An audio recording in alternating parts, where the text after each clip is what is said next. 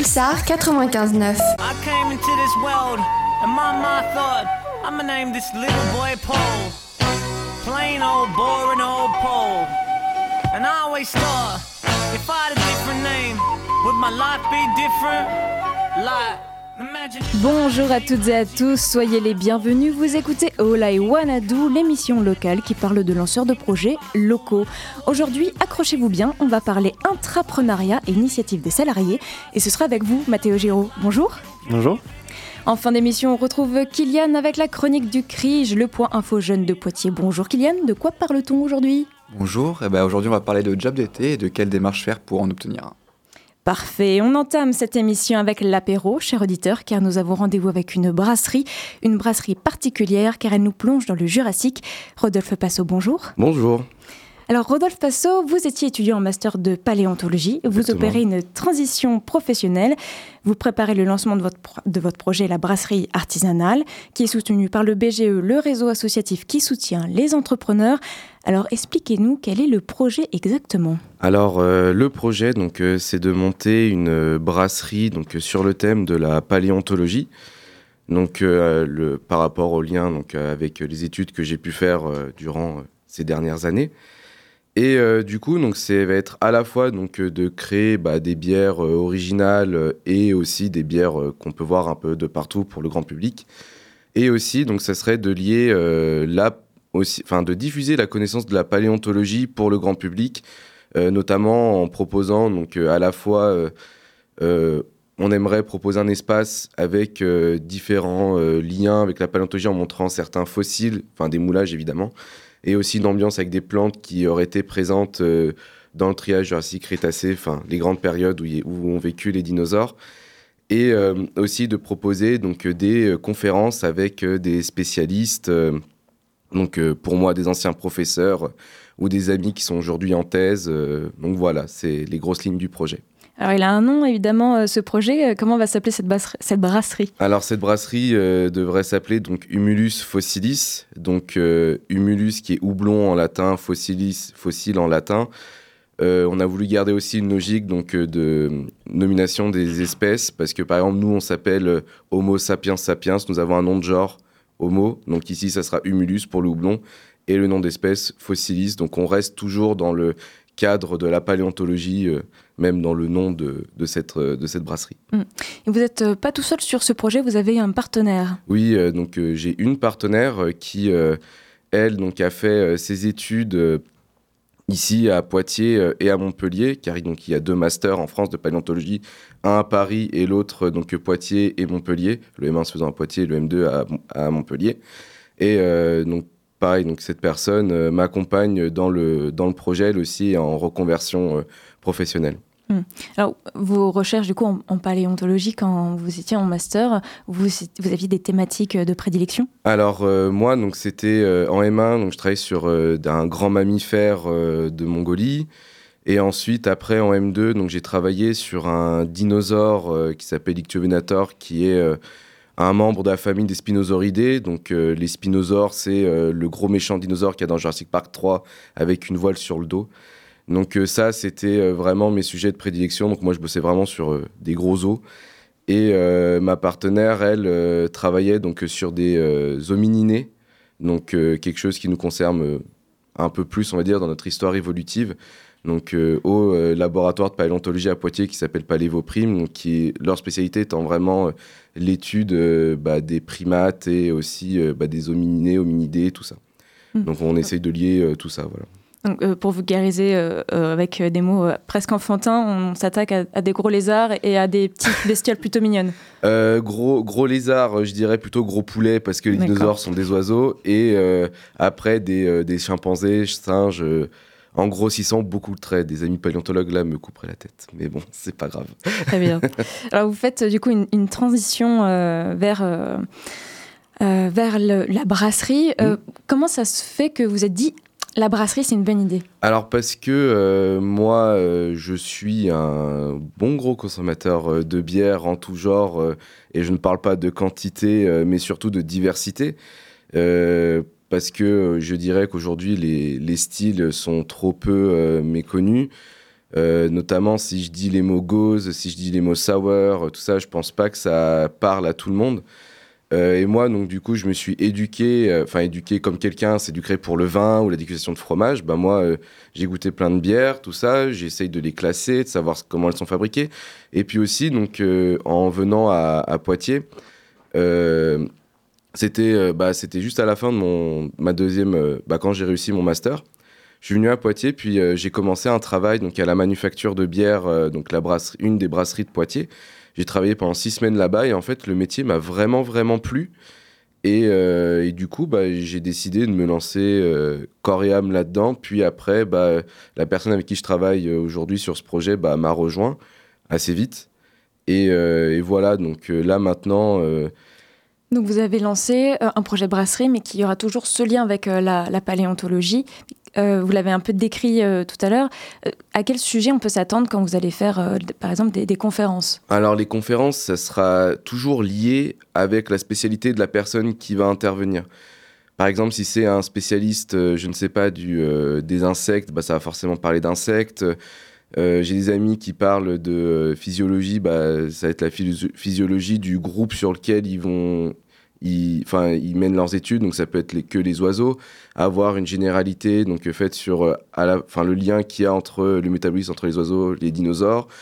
Euh, ça peut être les humains. Enfin, vraiment, c'est un truc qui est très très large. La paléontologie, en fait, faut pas s'arrêter qu'aux dinosaures. C'est vraiment tout ce qu'il y a avant, après, et puis il peut y avoir de l'archéologie aussi.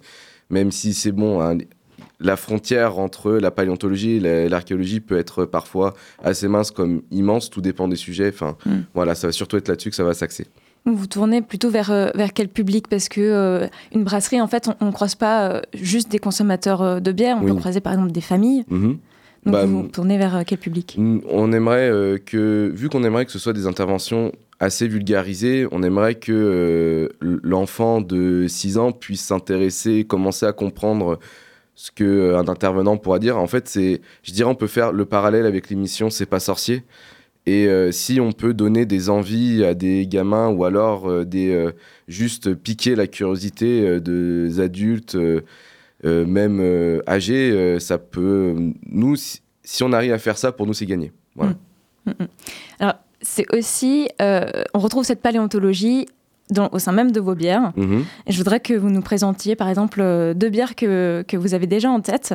Alors, je vais m'essayer à dire euh, le nom de, ces bières-là. je vais commencer par la Ventogyrus Schistiakovi. Mhm. Et la seconde, un peu plus classique, j'ai cru comprendre, la Tyrannosaurus roar. Alors, euh, pourquoi ces noms-là et, qu'est-ce que c'est ces bières? Alors, la Tyrannosaurus roar, alors, bah, Tyrannosaurus, le plus célèbre des dinosaures aujourd'hui, on a décidé de donner ce nom à notre blonde parce que la blonde, c'est ce que tout le monde boit, tout le monde connaît dans la bière, donc euh, autant donner un nom très générique pour ça. Euh, après, donc la Ventogyrus, euh, je même moi sans le nom sous, le, sous les yeux, j'arrive pas à le dire. Chistiakovi donc. Voilà. Alors ça, par contre, donc ça va être une bière qui va être bien plus spéciale. Donc c'est une pastry sour tiramisu, donc c'est-à-dire qu'il y a à la fois de la vanille, du café dedans avec une fermentation lactique, c'est-à-dire qu'on a acidifié un petit peu la bière et on a rajouté du lactose dedans pour que ce soit vraiment un, jus plus, euh, plus dense, plus concentré, pour que ça fasse penser vraiment au tiramisu qu'on peut, euh, qu'on peut déguster. Et en fait, c'est pour ça que la différenciation entre ces noms, enfin, cette bière qui est très spéciale, elle va s'adresser à un public qui va vouloir être curieux, donc du coup qui va s'intéresser un petit peu plus au produit. Donc on a décidé de mettre volontairement des, euh, des organismes qui sont méconnus de tous en guise de nom, du coup. En guise de nom, même mm. de nous, paléontologues, parce que c'est des, faut être ultra spécialiste pour vraiment connaître ces organismes. Mm. Et après, donc euh, la blonde, qui est une blonde normale que tout le monde peut apprécier, c'est la T-Rex. Comme ça, ça rentre très bien dans les têtes. Et puis, euh, ça appelle des gens euh, tout de suite pour, pour s'intéresser. Il y a un gros dinosaure, donc voilà, c'est mm. intéressant. Alors, cette brasserie, vous voulez vous installer dans Poitiers ou ses alentours. Oui et vous aurez un, décor que nous avez déjà un peu présenté tout à l'heure, qui aurait un, un aspect de, cabinet de, curiosité. Alors, on peut déjà euh, se familiariser avec votre projet. Euh, parce que vous avez déjà des réseaux sociaux sur lesquels on peut vous suivre? Alors, euh, on peut nous suivre sur Instagram, aujourd'hui donc sous le nom de Mulus Fossilis. Et toutes les avancées du projet seront notifiées à ce moment-là. Pareil pour tout ce qui a été euh, annoncé pour les, euh, les, moulages, tout ça, pour l'instant, ça reste à l'état de projet, rien n'est fixe pour l'instant. Mhm. Donc euh, voilà, c'est vraiment sur ce réseau social qu'il faut nous suivre pour voir toutes les avancées en tout cas. Hmm. Donc on vous retrouve sur les réseaux sociaux Instagram au nom de Humulus Fossilis et on vous voit aux horizons 2024, j'ai cru comprendre. J'espère, j'espère vraiment qu'en 2024 l'aventure commence. bon, ben, on vous souhaite, on vous souhaite de, de, de commencer en 2024 au plus tôt. Donc on vous retrouve Insta Humulus Fossilis. Merci beaucoup. Merci beaucoup. Rodolphe Passo. On va faire une petite pause musicale, se rafraîchir les esprits avec Lemon Furia. On écoute Vertige.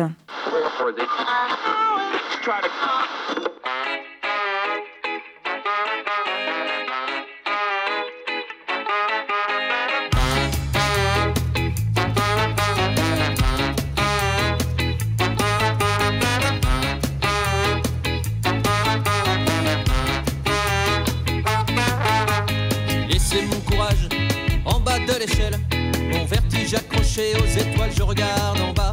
J'entends souvent dire faut regarder au ciel. Et c'est seulement de ne pas viser la bouteille quand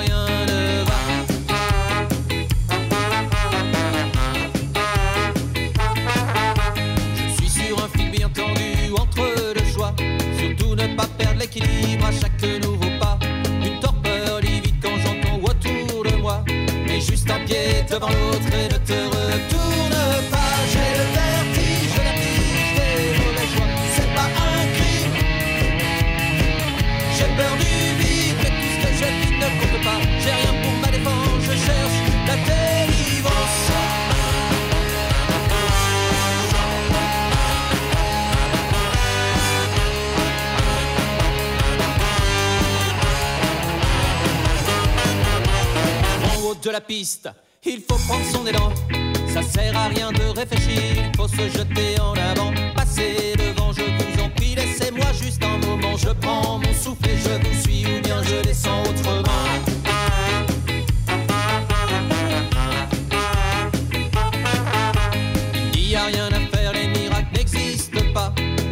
avec ça et apprendre, contrôler ses émois. Garder les Évite les chats de gouttière et garde ta chape à la main. J'ai le vertige, le vertige des mauvais choix. C'est pas un crime. J'ai peur du vide, mais tout ce que je vis ne compte pas. J'ai rien pour ma défense, je cherche la délivrance. J'ai le vertige,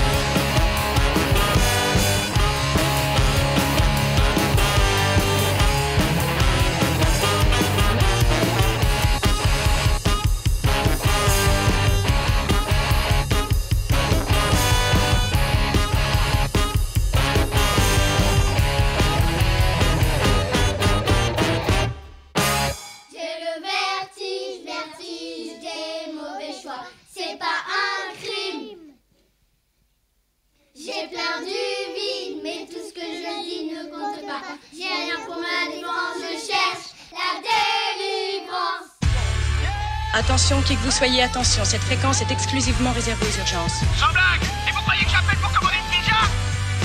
L'émission des initiatives jeunes, c'est Oh la Wanadi. Pulsar 95.9. Ah ouais Matt Giraud, on vous retrouve. Vous, votre projet est de mettre en relation les bonnes personnes pour créer des projets. Alors là aussi, il va falloir expliquer un peu plus, mais quel est le concept de votre projet finalement? Alors concrètement, donc, on appelle ça de l'intrapreneuriat. Donc c'est euh, concrètement, ce sont des salariés qui entreprennent au sein de leur entreprise, euh, mais en collaboration avec cette dernière. En fait, donc ça leur permet de ne pas prendre de risques financiers, puisque c'est vraiment l'entreprise qui porte tous les risques. Donc le, le, but concrètement, ça va être de développer un nouveau produit, améliorer un process ou un service existant dans l'entreprise que le salarié a identifié. Euh, et donc on va passer directement à un exemple, peut-être ce sera, ce sera un peu plus simple. Euh, si on peut parler par exemple de l'entreprise Danone qu'on connaît tous avec euh, ses yaourts, euh, ils ont lancé en fait un programme d'entrepreneuriat Et donc un salarié qui lui voulait mettre en, en avant le côté bio euh, de l'agriculture a décidé de porter un projet qui s'appelle Les Deux Vaches, qu'on connaît du coup euh, aujourd'hui. Comme une entreprise à part entière, euh, Les Deux Vaches, non? Alors en fait non, donc c'est à terme c'est devenu une filiale de Danone qui s'appelle les Prairies où donc il y a maintenant plusieurs projets et produits biologiques. Et donc ce salarié qui s'appelle Cédric, Cédric Audouin si je dis pas de bêtises est devenu du coup le directeur général de, de cette nouvelle filiale qu'il a développée lui-même en fait. Donc, euh, quelqu'un qui euh, a une nouvelle idée au sein d'une entreprise peut euh, prendre les manettes d'un projet pour se dire on va développer telle filière. Mais par exemple, si on, parle de voiture, ça peut être développer tel objet particulier sur ce véhicule. Est-ce que vous, vous, vous intervenez à la naissance de l'idée où vous venez avec euh, déjà un, petit sac de, partenaires possibles pour que le projet puisse se réaliser. Comment ça se passe, votre intervention? Alors, mon intervention, en fait, elle commence euh, avant la, mise en place du programme. Donc, je vais aller voir les entreprises, leur proposer de mettre ça en place. Euh, donc, ensemble, on va identifier les besoins de l'entreprise pour définir en fait une vraie problématique et choisir des projets qui seront présentés donc par les salariés en fonction de cette problématique. Et ensuite, quand on aura défini les projets, je vais accompagner ces salariés-là qui deviennent donc intrapreneurs et on va les accompagner en fait sous deux formes. On va leur mettre en fait en place un logiciel ressources en fait où ils verront toutes les étapes à valider, ils auront des conseils, des templates à, réaliser. Euh, donc ça, ça va en fait, ça va leur permettre de gagner en compétences sur la gestion de projet, sur la création de projet. Et en plus, ils auront en fait un mentorat euh, d'un coach une à deux heures par semaine, puisqu'en fait, euh, bah, c'est bien d'avoir des templates, c'est bien d'avoir des conseils, mais un projet, ça se passe pas toujours pareil. Il y a toujours un besoin humain d'accompagnement. Donc, on leur met en place un mentorat en plus pour qu'ils soient vraiment euh, hyper cadrés sur ces projets-là. Mmh. Donc, vous leur fournissez un programme à, finaliser et c'est vous qui faites le mentorat ensuite? Alors c'est moi qui vais le faire au début effectivement parce que donc là je suis pas encore créé donc le but ça va être de faire ce qu'on appelle de la co-construction avec une entreprise. Donc je vais arriver avec mon idée, on va, je vais échanger avec des salariés pour voir quel type de logiciel, quel type de plateforme ils aimeraient avoir euh, pour qu'on fasse tout ça ensemble. Donc au début ça va être moi qui ferai le mentorat parce que bah, j'ai des expériences entrepreneuriales qui sont précédentes et euh, des diplômes que j'ai passés pour pouvoir le faire. Mais à terme ce serait bien d'avoir euh, un freelance au début pour vraiment avoir quelqu'un qui a une expérience assez élevée pour apporter le meilleur service possible. donc ce sera moi au début qui, qui accompagnerai ces entrepreneurs. Donc vous allez au contact des entreprises. Est-ce qu'une entreprise peut aller à euh, votre contact et se dire bon bah je sais que chez moi il y a des, des employés qui ont envie de faire quelque chose. Euh, est-ce qu'on peut venir vous chercher pour que euh, ça puisse se faire? Est-ce que, est que par exemple vous pouvez donc là vous, vous me dites on euh, moi, je vais voir une entreprise pour leur proposer euh, mes services, mais est-ce qu'une entreprise peut faire l'inverse et venir vous voir pour vous demander vos services? Ah oui, bien sûr, si elle a, si elle a le souhait euh, de, mettre en place ce programme, il n'y a pas de, a pas de souci. Aujourd'hui, ce n'est pas possible parce que la solution n'est pas développée. Donc, disons que d'ici septembre, normalement, ce sera tout à fait possible. Hmm. C'est novateur comme, comme concept de projet? C'est novateur dans le sens où euh, aujourd'hui il n'existe pas de, logiciel ressources. Euh, où en fait l'entrepreneuriat on le connaît beaucoup dans les grands groupes qui ont euh, qui mettent une structure en fait en place avec de gros moyens, ce qui leur permet d'avoir des, chefs de projet sur tous les projets mm. pour vraiment faire un vrai accompagnement. Mm. Donc votre but c'est de vous concentrer peut-être sur des plus petites entreprises. C'est ça exactement, des, des, structures qu'on appelle des entreprises et des organisations de taille intermédiaire, donc entre 250 et, et 5000 salariés. Euh, et en fait, ces entreprises-là, malheureusement, ont moins de ressources et donc peuvent moins se développer que des grands groupes. Et donc là, le but, c'est de s'adresser à eux en leur proposant un logiciel qui sera du coup euh, beaucoup moins cher que s'ils prenaient un coach euh, à temps plein qui, coûte, voilà, qui peut coûter jusqu'à 100 000 euros par année. là, on aura un logiciel qui va coûter 4-5 000 euros sur 6 mois. Hmm. Donc ça leur permet voilà, d'avoir les mêmes, mêmes compétences en interne qu'un grand groupe, mais sous une forme du coup plutôt innovante parce que c'est vraiment sous la forme d'un logiciel. Hmm. Et vous vous concentrez sur des entreprises qui vont être locales ou vous pouvez travailler n'importe où en France, voire n'importe où dans le monde ah il n'y a pas de, limite géographique. Effectivement, le côté local, il va être intéressant au début, parce que pour échanger un maximum, ben, qu'on soit dans le même secteur, c'est intéressant. Mais par la suite, on peut tout à fait le faire en télétravail, euh, en télétravail, en, visioconférence sur l'accompagnement, donc pas de, pas de limite euh, géographique. Et vous dites un investissement du coup sur euh, six mois, mais euh, sur des projets qui peuvent être euh, tout petits comme très très grands. Vous pouvez me donner un exemple sur des projets sur lesquels vous, vous avez envie de travailler? Alors moi, j'ai pas forcément. En fait, l'entrepreneuriat, il est, possible dans toutes les industries. Donc il n'y a pas forcément des projets sur lesquels je vais avoir envie de travailler parce que je les connais pas à l'avance. C'est vraiment si le salarié arrive à trouver une, idée qui plaît à l'entreprise, on va pouvoir le développer ensemble. Donc il n'y a pas forcément d'industrie préférentielle en fait. C'est vraiment au bon vouloir des, des, salariés et des projets qui vont être mis en place. Mm. Alors quelles compétences il faut pour faire ce que vous proposez? Donc vous avez conçu du coup le programme, mais il y a un petit côté aussi professorat finalement. c'est une question d'éducation aussi? De, de, mon côté? Ouais euh, bah, c'est un côté vouloir accompagner les, les, personnes. Moi, je sais que, euh, par exemple, moi, je sais que je voulais jamais être salarié et c'est pour ça que je me suis lancé dans, dans l'entrepreneuriat. Et, euh, et, donc, de base, je voulais vraiment accompagner les salariés aussi à devenir entrepreneurs comme moi. Euh, seulement, voilà, j'ai fait des, tests, des tests et j'ai remarqué qu'en fait, il y avait beaucoup de personnes qui voulaient être salariés. Euh, parce qu'ils aiment avoir leur routine, ils aiment avoir leurs collègues. Alors on va faire en sorte en fait qu'ils adorent aller au travail en leur proposant du coup de sortir de, leur mission habituelle. Donc après c'est euh, ça peut être la dame de la compta qui va pousser un projet de euh, de je sais pas d'assurance, de, nouvelle assurance. Je sais que là j'ai vu une startup récemment qui a mis en place un une, une, assurance pour les télétravailleurs, donc qui répondait à un nouveau besoin. Si on prend une, une entreprise qui fait de l'assurance, ça peut être très bien de la, dame de la compta qui amène ce projet parce que c'est elle qui a trouvé ce besoin-là. Mm. Donc après, c'est euh, accompagner les personnes en fonction aussi de leurs compétences et dans leur poste en entreprise pour s'adapter aussi à leur, euh, leur qualification sur, euh, sur de la gestion de projet. Mm. Alors votre projet va être soutenu et soutenu actuellement par Pépite, donc le réseau d'étudiants entrepreneurs. Alors comment vous travaillez avec Pépite pour accomplir tout cela? Alors bah, déjà au début, concrètement, on avait des cours sur euh, la création de projets, sur euh, la validation de ses objectifs. Et on a un accompagnement en fait personnalisé avec un, mentor, un accompagnateur pépite. Moi, donc, c'est Guillaume Pully qui est, euh, qui, qui, fait de la gestion de projet à POP, donc qui est un mmh. incubateur pour les projets d'ordre d'économie sociale et solidaire. Donc on là régulièrement on se voit une fois par mois pendant deux heures dans un café où, je lui envoie toutes mes problématiques et, euh, lui m'aide en fait à, recadrer tout ça, à les mm. résoudre et à avancer dans mon projet euh, le plus rapidement possible. Quoi. Mm. Et euh, dans quelle horizon on peut espérer voir votre projet sortir de terre? Bah là, si tout se passe bien, c'est-à-dire que je peux commencer à co-construire au mois de mars, sur un horizon donc six mois, donc vers septembre, je pense avoir une solution qui soit vraiment euh, développée et accessible à toutes les entreprises. Hmm. Alors, est-ce que vous avez trouvé un, nom pour désigner un peu ce que vous faites? Le nom d'entreprise, ce sera euh, Need Up, donc qui reprend le, besoin un petit peu euh, amélioré. donc on va, c'est, vraiment le côté s'adapter aux besoins de l'entreprise, aux besoins des salariés. donc voilà, Need Up, Need Up, pardon. Need Up. Merci beaucoup Mathéo Giraud d'avoir répondu à notre invitation. On se tourne tout de suite vers le CRIGE et notre chroniqueur attitré, Kylian. Rebonjour. Alors, on me dit qu'on est en plein mois de février, fin février, mais on commence déjà à s'intéresser à l'été. Alors, de quoi on parle? Eh ben, c'est bientôt le mois de mars, comme tu l'as dit, et mine de rien, on se rapproche petit à petit de l'été. Alors peut-être que pour vous, l'été est synonyme de départ en vacances, de voyage ou de cocktail sur la plage, mais je sais qu'il y a aussi une bonne partie d'entre vous qui recherchent un job d'été. Et si c'est ton cas, mais que tu comptes travailler cet été, c'est le bon moment pour commencer ta recherche. Alors, trouver un job d'été n'est pas toujours évident, surtout si tu es mineur. Il vaut donc mieux te préparer dès maintenant.